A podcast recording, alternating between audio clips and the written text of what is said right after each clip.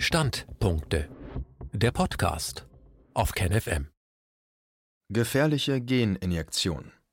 Was über die sogenannte Schutzimpfung gegen SARS-CoV-2 propagiert wird, widerspricht zahlreichen wissenschaftlichen Grundsätzen. Alles und jeder wird heute mit geradezu manischem Eifer getestet. Nur der Impfstoff, der es nach Ansicht der meisten Medien und Politiker richten soll, wurde viel zu wenig auf seine Wirksamkeit und Unschädlichkeit überprüft. Die Entwicklung und Testung neuartiger Impfstoffe kann sonst mitunter zehn Jahre oder länger dauern. Wahrheitswidrig wird in der Öffentlichkeit der Eindruck erweckt, alle möglichen Nebenwirkungen seien schon bekannt und äußerst selten. Gerade bei Millionen gesunden Menschen wären jedoch schon geringe Impfschäden ein Skandal. Es scheint, als ob die Sorgfalt, mit der ein Impfstoff überprüft wird, mit der Anzahl der potenziellen Opfer von Fehlbehandlungen eher abnehme. Dies mag damit zusammenhängen, dass es beim Projekt Durchimpfen der Weltbevölkerung auch um sehr viel Geld geht. Der Autor ist Prüfarzt und hat klinische Studien über Impfungen vorgenommen. Sein fachmännisches Urteil über die laufende Impfkampagne fällt für deren Betreiber vernichtend aus. Ein Standpunkt von Norman Seelen. Fehlende Notwendigkeit. Während man die CFR, also die Case Fatality Rate, zumindest berechnen kann, man teilt die Anzahl der als durch das Virus verstorben gemeldeten durch die Anzahl der positiv getesteten, ist die IFR, also die Infection Fatality Rate, sprich der Anteil der Todesfälle pro tatsächlicher Infektion, schwierig zu bestimmen, aber im Gegensatz zu der von vielen willkürlichen Faktoren abhängigen CFR wenigstens bedingt aussagekräftig die wirklich interessante Zahl wäre der Anteil der Bevölkerung, der durch das Virus bis zum Erreichen der Herdenimmunität verstirbt, geteilt durch die Gesamtbevölkerung, sozusagen die Mortalität bis zur Herdenimmunität. Diese ist nicht deckungsgleich mit dem IFR, weil sich einige Personen mangels Exposition gar nicht infizieren. Sie auch ohne Antikörper eine Infektion verhindern können, sie eine vorbestehende natürliche Immunität besitzen, sie durch andere Coronaviren eine Kreuzimmunität aufweisen, sie vor der Infektion durch eine andere Ursache versterben oder durch Erreichen der Herdenimmunität vor einer möglichen Infektion geschützt sind. Eine solche Mortalität bis zur Herdenimmunität würde dann tatsächlich das durchschnittlich zu erwartende Todesrisiko für den Einzelnen widerspiegeln, natürlich ohne Individualisierung im Hinblick auf das Land, Alter, Geschlecht, Vorerkrankungen und andere Risikofaktoren wenn man eine Menge Annahmen über die etwa 80.000 Verstorbenen in der BRD, welche offiziell als Covid-19-Verstorbene bezeichnet werden, akzeptieren würde, dann nähert man sich dieser realen Mortalität bis zur Herdenimmunität von unten an, in der BRD mit aktuell etwa 0,1 Prozent andere Länder hingegen liegen wie Laos bei 0,00000 Prozent, wie Tansania bei 0,00003 Prozent, wie Thailand bei 0,0001 Prozent, wie China bei 0,0063 Prozent oder wie Tschechien, der bisherige Rekordhalter von Ländern mit mehr als 50.000 Bewohnern, bei dem viele weitere Fragen aufwerfenden Spitzenwert von 0,24 Prozent der Rekordhalter unter den Ländern bzw. Gebieten mit weniger als 50.000 Bewohnern ist Gibraltar, wo durchschnittlich jeder Bewohner sechsmal getestet wurde und 13 Prozent der Gesamtbevölkerung bereits zum Case erklärt wurden, mit insgesamt 94 Toten, was 0,27 Prozent der Gesamtbevölkerung entspricht diese Zahlen entstanden im Dezember 2020 und haben daher nichts mit der experimentellen Geninjektion zu tun, ferner sind zum Beispiel die Daten von San Marino denen in Gibraltar sehr ähnlich und noch früher entstanden. Wenn bei einem Gedankenexperiment mit Ausblenden von Herdenimmunität, natürlicher Immunität, Kreuzimmunität, primärem Befall von immunschwachen, falsch klassifizierten Todesursachen etc. 100 Prozent der Bewohner von Gibraltar zu Cases würden, wären selbst in der sich daraus ergebenden Hochrechnung nur maximal 2,1 Prozent der Bevölkerung verstorben, womit anschaulich wird, dass alle IFR-Werte über 2 Prozent nicht einmal mehr mit den Daten aus den Regionen mit der am weitesten fortgeschrittenen Ausbreitung, den meisten Testungen pro Person und dem weltweit tödlichsten Verlauf zusammenpassen.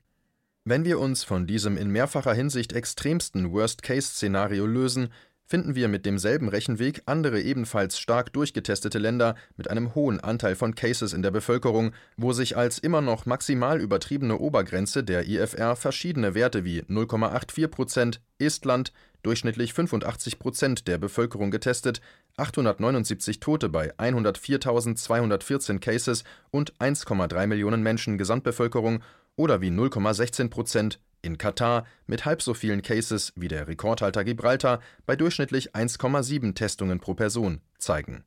Nachdem man also einfach errechnen kann, dass IFR-Werte von 2% oder 1% nicht einmal mit den tatsächlichen Daten bei den extremsten Formen von Ausbreitung, Tests, Cases, Toten und Bevölkerungszahl zusammenpassen, stellt sich die Frage, was sich am anderen Ende des Kontinuums zeigt, also bei Ländern, bei denen Ausbreitung, Cases und Tote um viele Zehnerpotenzen niedriger sind.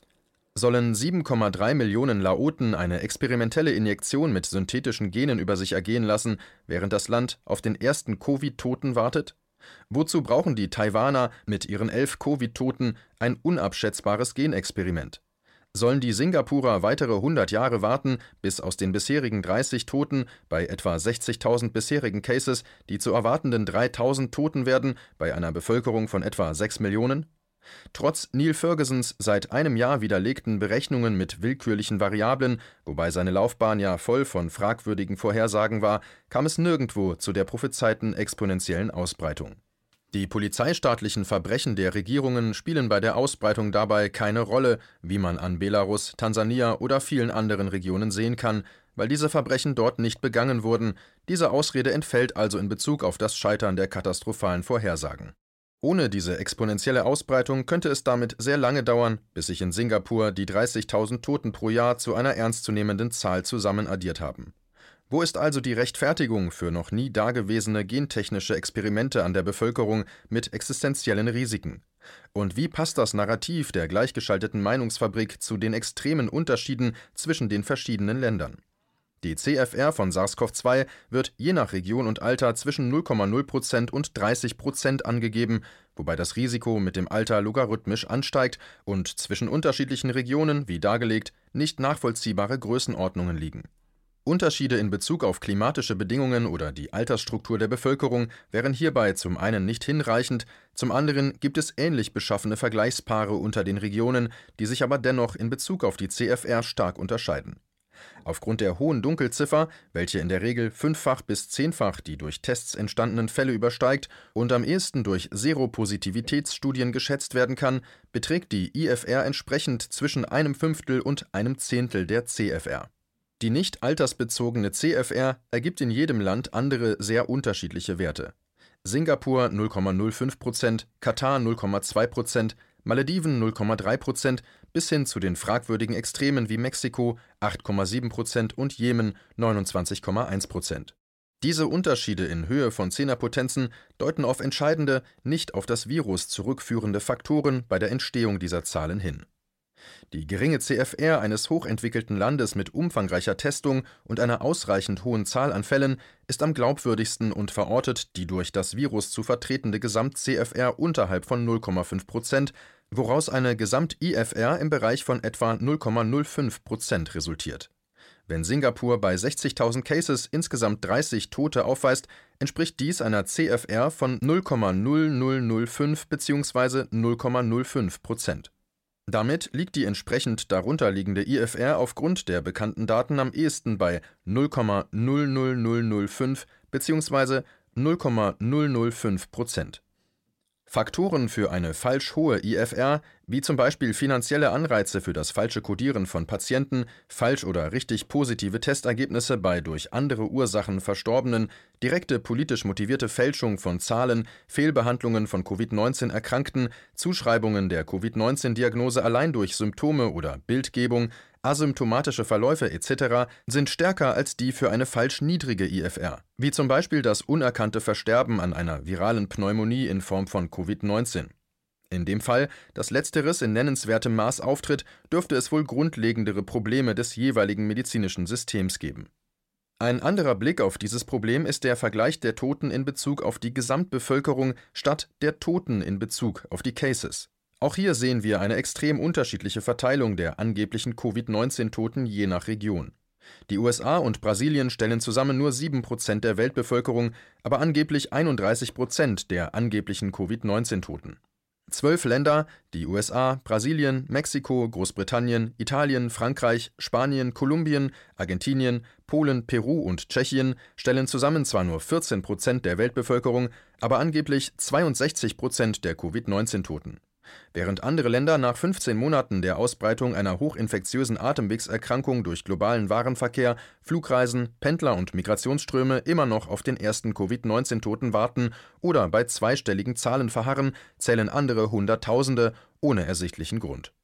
Zusammenfassend würde angesichts der niedrigen IFR selbst eine ausreichend getestete und wirksame tatsächliche Impfung sehr kritisch hinterfragt werden, von einer zwangsweisen Injektion von experimentellen synthetischen Genen und Nanopartikeln in Gesunde, für die das Risiko durch SARS-CoV-2 minimal ist, ganz zu schweigen.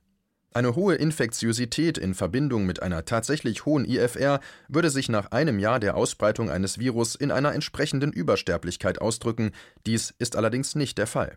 Trotz der Toten durch die Verbrechen des Polizeistaates, also den Lockdown-Toten durch zusätzliche Selbstmorde, Kinderselbstmorde, Nichtbehandlung akuter lebensbedrohlicher Krankheiten, häusliche Gewalt, Alkoholismus, Bewegungsmangel, Sonnenlichtmangel etc. gab es im Jahr 2020 keine deutliche Übersterblichkeit im Vergleich zu den Vorjahren, insbesondere nicht im Vergleich zu 2018. Als extremes Beispiel kann hierfür Folgendes angeführt werden: Sterbefälle am 5. März 2020 2782.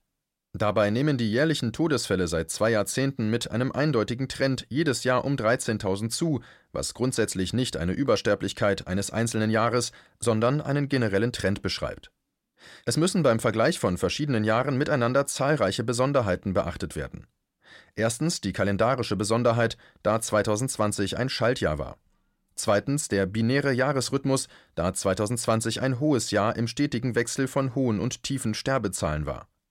Drittens die demografischen Veränderungen, wobei zum einen das generelle Bevölkerungswachstum, zum anderen die stetige Zunahme der über 90-Jährigen, nämlich um 40 Prozent innerhalb der letzten Dekade, zu beachten ist nach Einberechnung dieser Besonderheiten ist nicht mehr eindeutig festzustellen, ob es 2020 in der BRD überhaupt eine Übersterblichkeit gab, weil selbst eine Differenz von 16.000 oder 20.000 Toten anders erklärbar ist.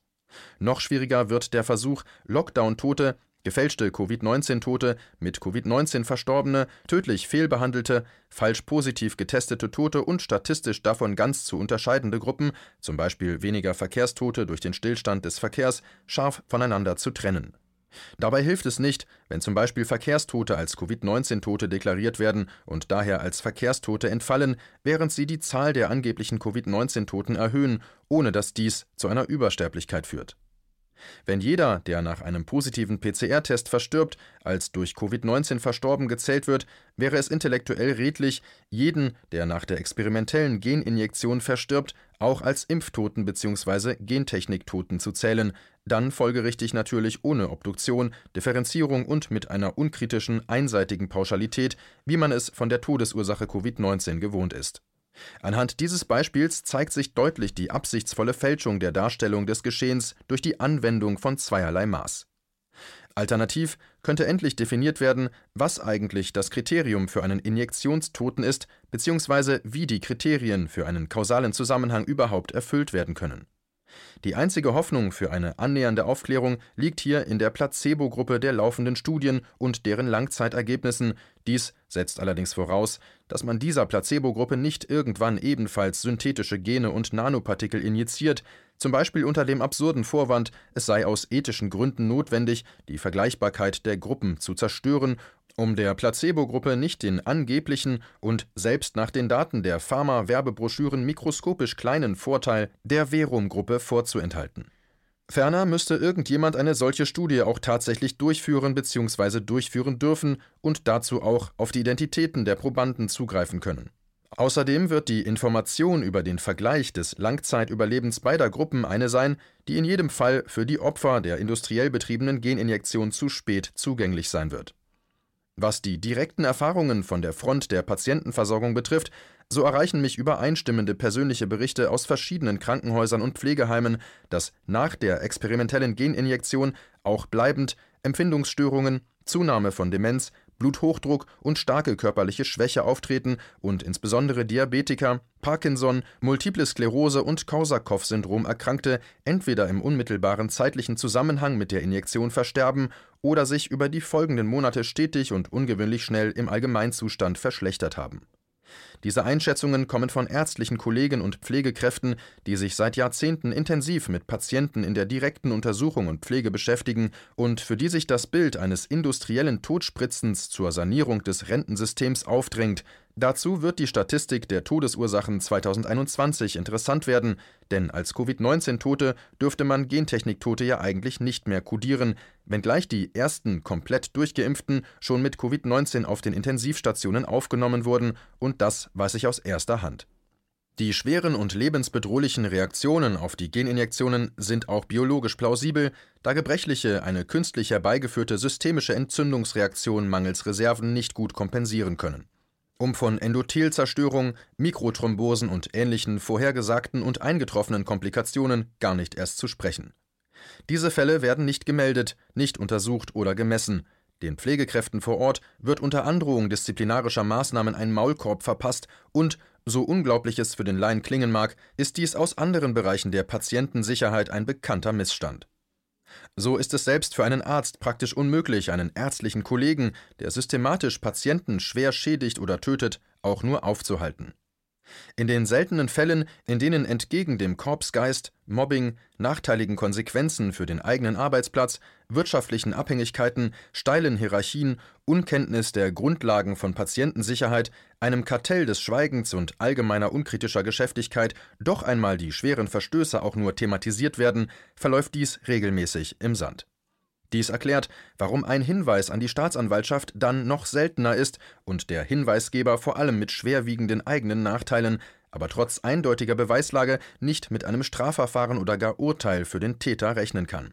Dies erklärt weiterhin, warum Hochstapler in der Medizin nur durch Formalien und Zufälle, nicht aber durch Fehlbehandlungen auffliegen Zurückkehrend zur Frage der Notwendigkeit einer derzeit ja nicht existenten Impfung ist es auch essentiell darauf hinzuweisen, dass das Statistische Bundesamt für 2020 in jeder Altersgruppe eine Untersterblichkeit festgestellt hat, außer einer deutlichen Übersterblichkeit bei den über 90-Jährigen und einer minimalen Übersterblichkeit bei den etwa 30-Jährigen Insgesamt ist man also sehr weit weg von einer angeblichen epidemischen Lage von nationaler Tragweite, welche nicht gerade dadurch definiert ist, dass unklar bleibt, ob überhaupt auch nur ein Hundertstel eines Hundertstels der Bevölkerung zusätzlich gestorben ist, und diese Frage wird aufgrund der benannten Fehlerquellen und Ungereimtheiten am ehesten durch die Gesamtzahl der Toten beantwortet und nicht durch die Zahl der als Covid-19-Tote deklarierten Toten auch ist für eine angebliche epidemische Lage mit nationaler Tragweite unpassend, dass das Durchschnittsalter der Verstorbenen etwa der Lebenserwartung entspricht. Global wurde dieses Thema durch Genevieve Briand aufgearbeitet. Ihre transparenten Schlussfolgerungen anhand allgemein zugänglicher Daten wurden zensiert. Bei etwa 80 Millionen Deutschen und einer Lebenserwartung von etwa 80 Lebensjahren sterben etwa eine Million Deutsche pro Jahr bzw. 10 Millionen pro Jahrzehnt. Dies entspricht etwa 20.000 pro Woche, etwa 2.700 pro Tag, etwa 110 pro Stunde. Die jährlichen Grippetoten werden nicht gemessen, sondern geschätzt. Ihre Zahl liegt je nach der Art der sehr subjektiven Deutung und natürlich der Schwankungen zwischen den Jahren irgendwo zwischen 5000 und 50.000 Deutschen. Genaue Todesstatistiken gibt es in der BRD nicht, weil seit längerem systematisch zu wenig seziert wird und die klinischen Diagnosen nachweislich unzuverlässig sind, ein Trend, der durch die unsachlichen Empfehlungen der weisungsgebundenen Bundesoberbehörde Robert Koch Institut RKI noch verstärkt wurde. Es gibt erhebliche Übersterblichkeit durch vermeidbare Todesursachen, welche nicht als Vorwand für Great Reset und New Normal durch Kriegsrecht, Ausnahmezustand, Zwangsmaßnahmen, ausufernde Rechtlosigkeit, Enteignung, massenhafte Körperverletzung, massive Zensur, gewalttätige Repression gegen Andersdenkende oder kollektives Berufsverbot verwendet werden in den reichen westlichen Regionen der Erde sind medizinische Fehler als mindestens dritthäufigste Todesursache bisher keine nennenswerten Maßnahmen wert, wenngleich die hohe Dunkelziffer an medizinischen Fehlern einiges über die Dunkelziffer von Impfschäden sowie Geninjektionsschäden aussagt. Wer glaubt, dass die Meldungen von Patienten, Angehörigen und Ärzten hier annähernd widerspiegeln, wie groß die Schäden wirklich sind, dem sei ein Krankenhauspraktikum empfohlen in armen südlichen Regionen der Erde könnte man per Knopfdruck Rohstoffkriege und das millionenfache Aushungern beenden.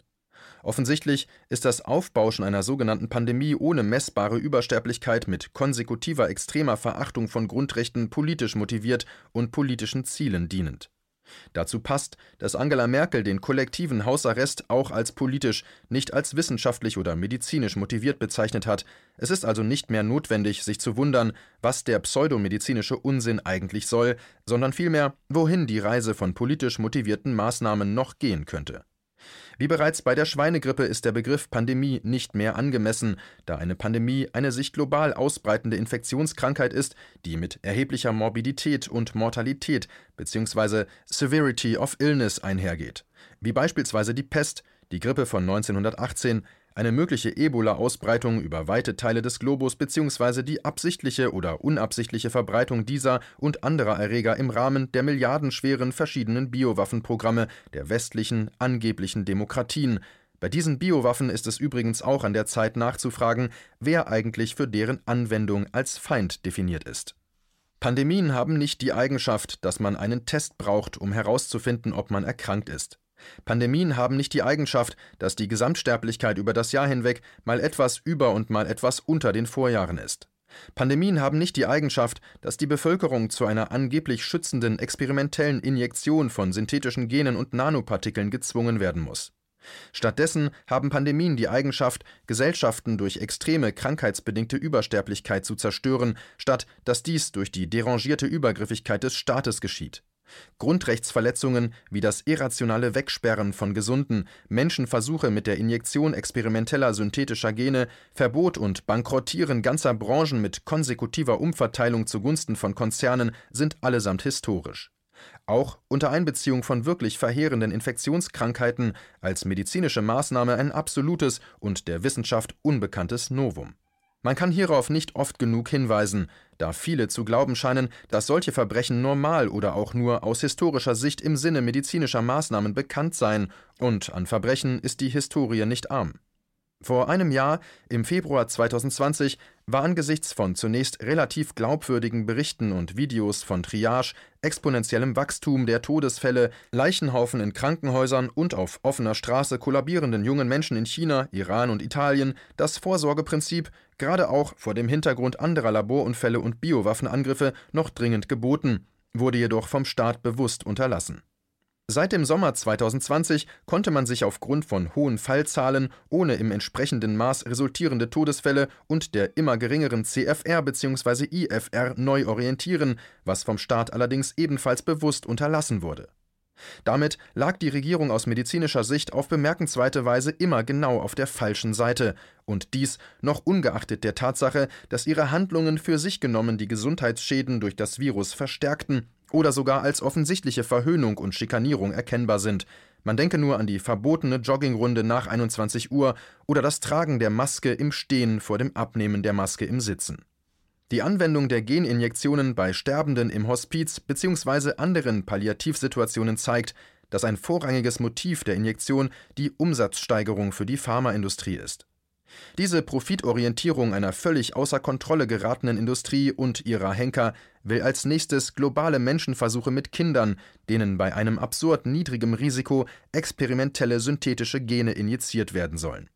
Wir reden hierbei von der geplanten existenziellen Gefährdung von Gesundheit und Leben aller Kinder mittels eines schon primär kostspieligen Genexperimentes und das angesichts von drei nicht vorerkrankten an Covid-19 verstorbenen Kindern bzw. Jugendlichen unter den angeblich 2.800.000 Toten. Das ist die inzwischen erreichte Stufe von Menschenfeindlichkeit und Absurdität. Dies war ein Beitrag aus dem Rubicon, Magazin für die kritische Masse. KenFM ist crowdfinanziert und unabhängig. Leiste deinen Beitrag zu freier Presse und unterstütze unsere Arbeit finanziell. Wenn du zukünftig keine Beiträge verpassen willst, abonniere den KenFM Newsletter und installiere dir die KenFM App für iPhone und Android. Weitere Informationen auf kenfm.de/support. Hallo Community. In diesem Video möchten wir euch das Thema Bitcoin ans Herz legen. Wir werden euch erklären, was Bitcoins sind, wie man damit bezahlen kann und welche Bedeutung diese Währung für KenFM hat.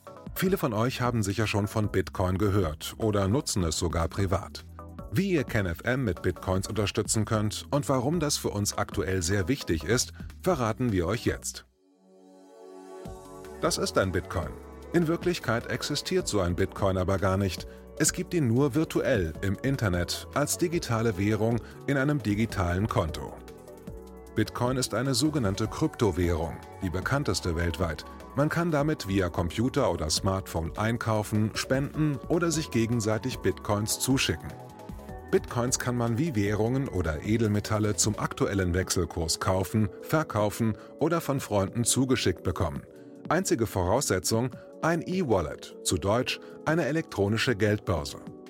Das ist ein Account oder Konto, über das man Bitcoins empfangen oder versenden kann. Wie ihr wisst, nutzen auch wir bei KenFM schon seit ein paar Jahren Bitcoin, damit wir im Notfall auch finanziell unabhängig bleiben können, zum Beispiel von Banken, die uns nicht mehr mögen.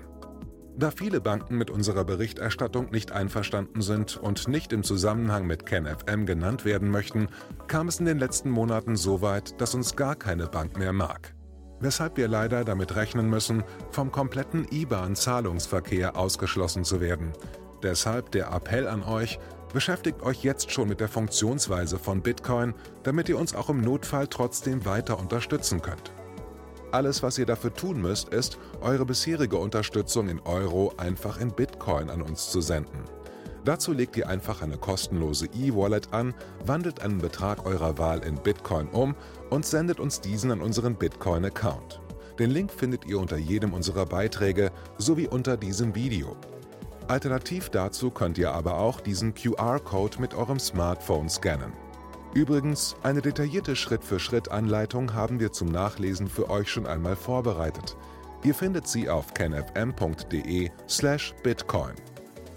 Ob Bitcoin oder Kryptowährungen wirklich die Zukunft des Geldes sind, wissen wir nicht. Aber vielleicht ist das bald unsere einzige Option, so unabhängig wie möglich und vor allem ohne Bankkonto für euch in Zukunft weiterhin freien und unabhängigen Journalismus machen zu können. Wir hoffen sehr auf eure Unterstützung und sagen jetzt schon tausendmal Danke. Euer Team von KenFM.